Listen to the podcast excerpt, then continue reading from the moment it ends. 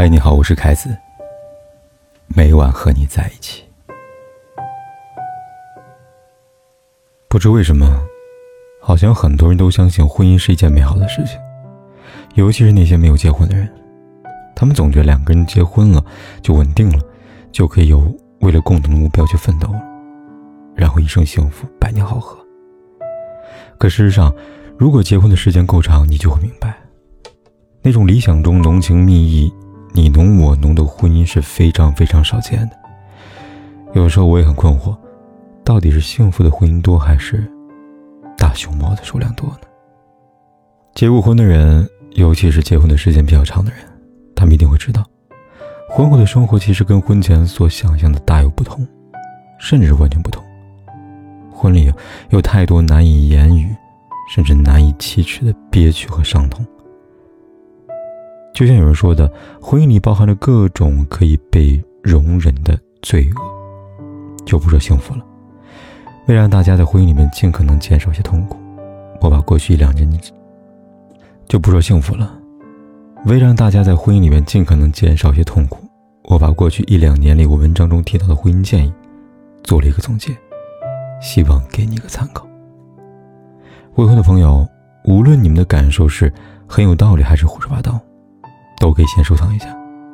现在不明白的，以后你会明白的。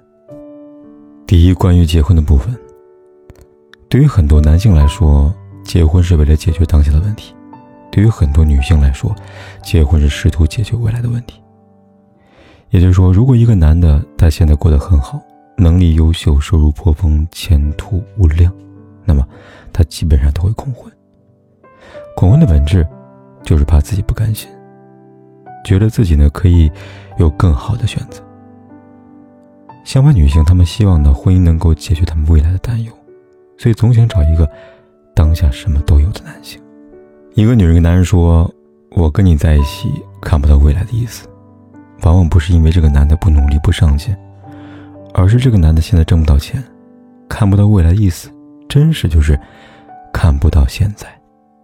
无论是爱情还是物质，无论是门当户对还是势均力敌，无论是人品还是三观。”都无法保证两个人能幸福。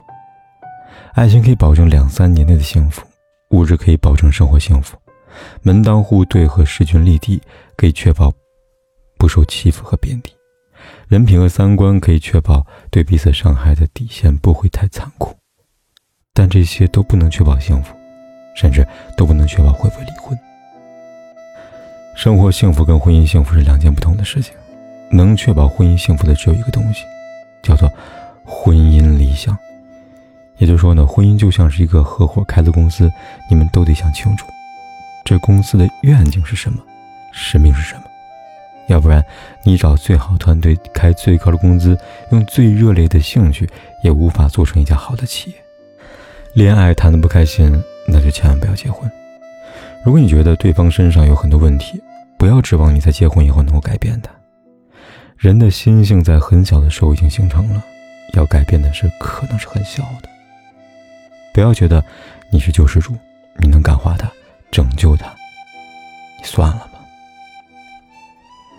如果你觉得对方不够爱你，千万别想着用对他好、结婚、生孩子这些方式来困住他。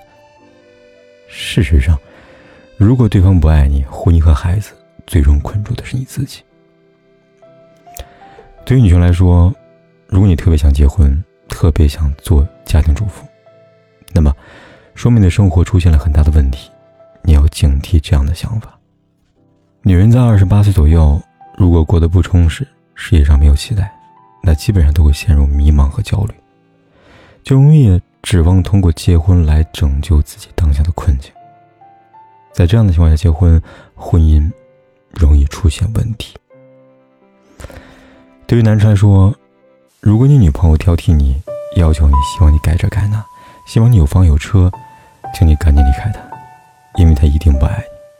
这类似的行为，无论从哪个角度来解释，都不能称之为爱。对于一个女孩来说，如果你男朋友要不要跟你结婚，或者别的一些事情，都要跟他父母商量，甚至听从他父母的意见，那么你还是赶紧溜之大吉吧。如果不溜，婚后无数的委屈和苦难一定在等着你呢。第二，关于婚姻生活的部分，婚姻就像一个狗笼子，养过狗都知道，有些狗看起来很聪明，它会自己钻笼子，然后把门锁上，以为这样安全了。但其实，这意义上的安全意味着被束缚。婚姻就是这样，当初你为了安全而选择结婚，婚后你就为了安全而失去自由。甚至可以说，你靠别人或者靠婚姻的形式得到的安全感，它一定会让你居安思危，疑神疑鬼。大部分女人嫁人，她们不是嫁给男人，而是嫁给婚姻。男人对于他们来说没那么重要，是婚姻对于他们很重要。但相反的是呢，婚姻对于男来说没那么重要，对于男来说，重要的是女人。所以，女人为了婚姻而不得不选择一个男人，男人选择一个女人不得不接受婚姻。这就是婚姻两个人根本无法相互理解的基础。婚姻无限放大了人的欲望，同时也无限放大了人的缺点和弱点。很少有人会指责自己的朋友，但几乎所有人都埋怨自己的配偶。所以，放大欲望就是人们一旦结婚，就要完全占有对方。基于这种占有欲，没有什么事情是能做对的。所谓放大缺陷和弱点，就是婚姻里的争吵。几乎都因为鸡毛蒜皮的小事而起。其实，人与人之间，都只是很小的一部分交集在一起，婚姻却让人以为两个人的生命可以连接在一生。这是一切关于婚姻痛苦的根源。糟糕的婚姻消耗了很多男人的理想和热情，同时也消耗了女人的温柔和耐心。如果一个男人颓废、不思进取，请不要先急着怪他，这可能跟他的一个强势霸道的老婆有关。如果一个女人急躁、敏感、逼炸，请不要急着怪她，可能是因为她有一个各方面都很糟糕的老公。婚姻生活里，千万不要想着去看住谁、管住谁，很多痛苦就这么来的。当你想着去看住对方的时候，其实你也被对方管住了。就像监狱里的囚犯和狱卒一样，看起来是囚犯被狱卒看管，囚犯不自由。但其实狱卒担心囚犯逃跑掉，得时刻的盯着，所以其实狱卒同样也被囚犯看管着。在这样的关系里，没有人是轻松的，也没有人是自由的。我们总以为爱情和好的物质生活才是婚姻幸福的保证，但婚姻当中最重要的是夫妻之间的友情。两个人能够聊得来，志同道合，这才是婚姻最幸福的走向。如果两个人之间呢，已经不想再分享酸甜苦辣了，这个婚姻就开始走向衰败了。我们总是在强调婚姻中的依赖、甜蜜、紧密有多重要，但其实，在婚姻里，适当的距离、空间才是最重要的。对于人而言，自由是最宝贵的。谁想要试图去抑制对方的自由，谁就是在作死。第三，关于背叛的部分。每个人身上都有出轨的基因，就像每个人都有得癌症的可能。我们要在婚前甚至更早的时候了解人性的动态和多变，不要高估，也不要呢在人身上寄托太多自己的全部。如果那样的话呢，某天你遭遇背叛，你会生不如死。所以，婚礼的誓言最好是由无论是贫穷还是疾病，无论是。我都如何如何那一套，变成从今以后，我能够担当你给我的一切伤害，也做好了某天你不爱我的准备。无论你是伤害我的生活还是摧毁我的事业，无论你爱上别人还是背叛我，我都做好了谅解你的准备。所以，我才敢向你提出结婚的请求。不是因为婚姻不幸福，一个人才会出现背叛的情况。很多婚姻看起来很幸福。也存在背叛的情况，可以说这是一种随机的伤害。无论你看他的学识还是能力，人品还是性格，都无法确保他不会背叛你。如果对方背叛了你，唯一能做的就是忍。但是，请你务必好好理解这里的人。这里忍呢，不是说你要忍住你的伤痛和愤怒，继续跟他在一起，而是你要忍住你的贪念，忍住你对他的爱。忍住你害怕离婚的恐惧，你要忍痛割爱。第四，关于离婚的部分，随着社会发展，离婚终将成为一种非常常见的行为，甚至可以说很少有人能够幸免。离婚教会我们一个道理：一个人如果不能独善其身，那么他将为此付出沉重而惨痛的代价。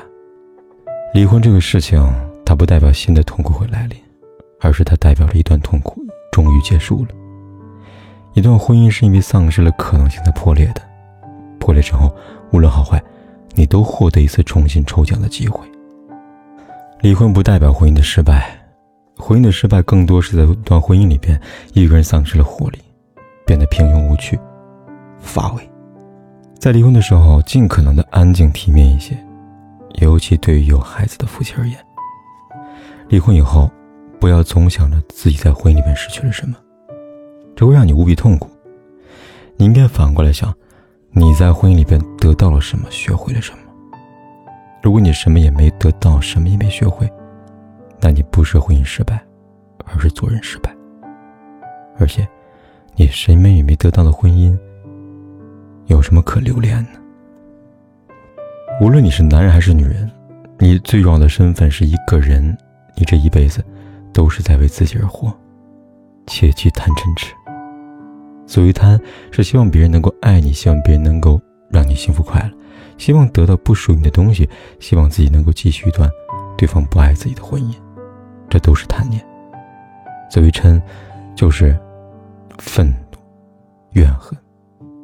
不要生气，其实真的没什么好气的。因为你随时都可以离开一个让你不开心的人，你一边对他恨得咬牙切齿，一边又想跟他共度余生，这下你贪和嗔都占了。所谓痴，就是不开悟，执迷不悟，迷失自我。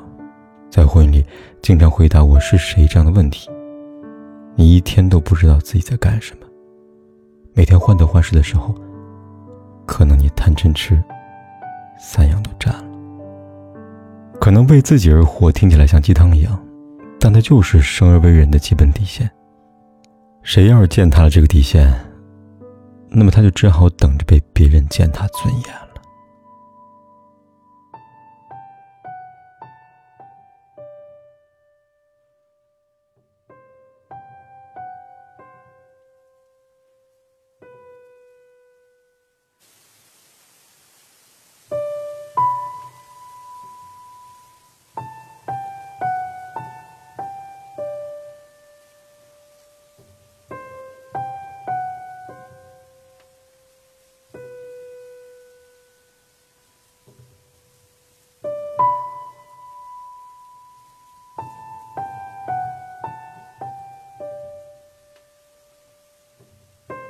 不管天有多黑，夜有多晚，我都在这里等着，跟你说一声晚安。